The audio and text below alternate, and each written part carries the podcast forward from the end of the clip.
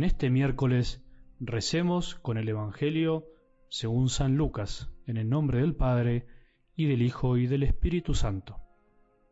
Jesús dijo una parábola, porque estaba cerca de Jerusalén, y la gente pensaba que el reino de Dios iba a aparecer de un momento a otro. Él les dijo, un hombre de familia noble fue a un país lejano para recibir la investidura real y regresar enseguida. Llamó a diez de sus servidores y les entregó cien monedas de plata a cada uno diciéndoles, háganlas producir hasta que yo vuelva.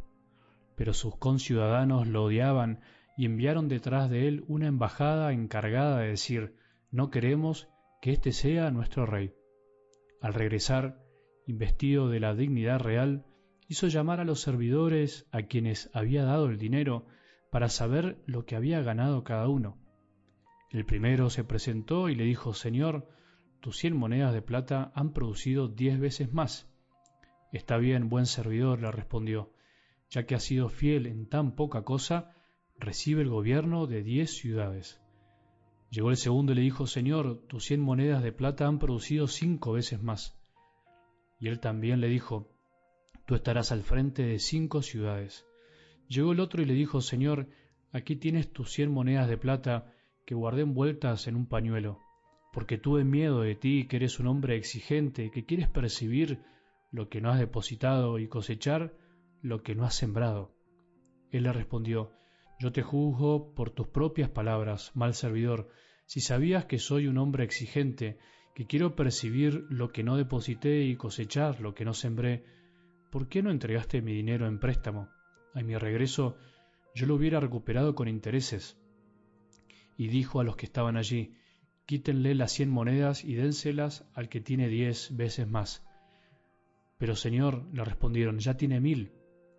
Les aseguro que al que tiene se le dará, pero al que no tiene se le quitará aún lo que tiene. En cuanto a mis enemigos, que no me han querido por rey, tráiganlos aquí y mátenlos en mi presencia. Después de haber dicho esto, Jesús siguió adelante, subiendo a Jerusalén.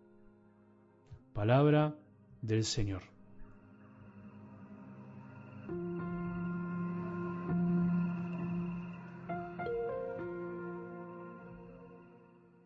Eso de enterrar el talento a simple vista puede parecer una salida bastante prudente, conservadora, inteligente, una buena estrategia de este hombre que había recibido un solo talento, según el Evangelio del domingo pasado, como quien se dice a sí mismo, mejor guardo esto así, se conserva mejor, por las dudas, servirá para después.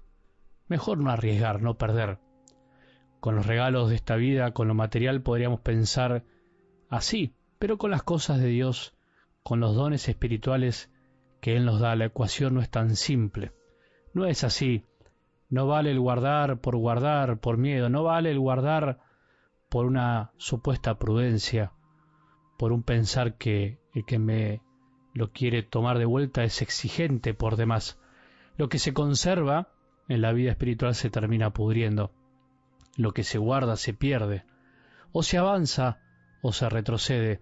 O se vive de la entrega y del amor o se vive en la mediocridad, en la tibieza no sirve la actitud conservadora, o se ataca o te meten un gol como en el fútbol. Es como navegar en un río, o se rema o nos lleva la corriente. Son muchísimas las razones o las excusas por las cuales podemos enterrar el talento o, metiéndonos en la parábola también de hoy, de algo del Evangelio, guardar las monedas en un pañuelo. Pero lo fundamental, lo central del mensaje de fondo, de esta actitud negativa de este hombre, de la parábola, es el miedo, pero no cualquier miedo, sino el miedo al dueño de los bienes, que para nosotros, por supuesto, sería Dios Padre. No es lo más destacado de la parábola del Evangelio de hoy, pero sí está como telón de fondo en dos momentos, en dos frases. No queremos que éste sea nuestro rey de los conciudadanos, y la otra de uno de los servidores, porque tuve miedo de ti, que eres un hombre exigente, que quieres percibir lo que no has depositado, y cosechar lo que no ha sembrado.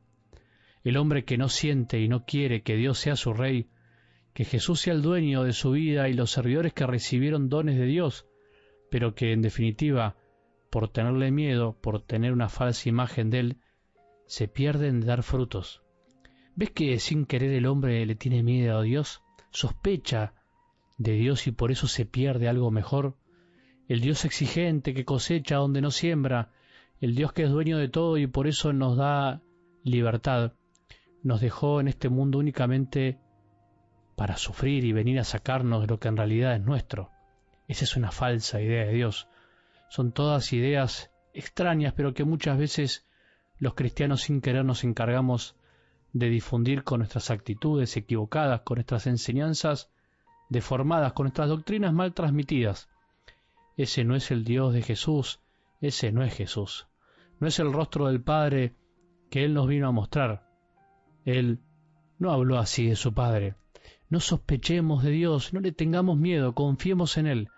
No inventemos que Dios es malo y exige más de la cuenta para no hacernos cargo de lo que podemos hacer por nosotros mismos. Dios es bueno, pero se toma en serio nuestra vida y por eso nos da sus dones. Nos da para que podamos dar frutos, no para esconder lo regalado y andar murmurando por ahí perdiendo el tiempo. ¿Vos no harías lo mismo con tus hijos? ¿Vos no hacés lo mismo con tus hijos? ¿Vos no pretendés que tus hijos den todo lo que puedan dar según lo que les fuiste dando a lo largo de sus vidas? Eso sí, Dios no exige más de lo que podemos dar, más de lo que nos dio. Nosotros no exijamos más a los demás de lo que pueden dar, no exijamos más a nuestros hijos y a aquellos que tenemos a cargo. Que la palabra de Dios de hoy, de esta parábola, nos ayude a encontrarnos con el verdadero Dios Padre, Creador y dueño de todo, pero Padre, paciente, misericordioso, tierno, compasivo, pero realista y exigente con lo que nos da. Y si pensamos que Dios muchas veces es como en realidad no pensamos, o lo contrario a lo que pensamos, eso es una buena noticia de la palabra de hoy. Pidamos la gracia de no esconder lo que se nos dio en el pañuelo del egoísmo y el temor, porque todos tenemos muchísimo para dar. No podemos quejarnos. Dios nos dio todo para que podamos dar frutos, frutos de amor y de santidad. Que tengamos un buen día y que la bendición de Dios, Padre, Hijo y Espíritu Santo, descienda sobre nuestros corazones y permanezca para siempre. Ánimo, levantemos la cabeza que falta poco.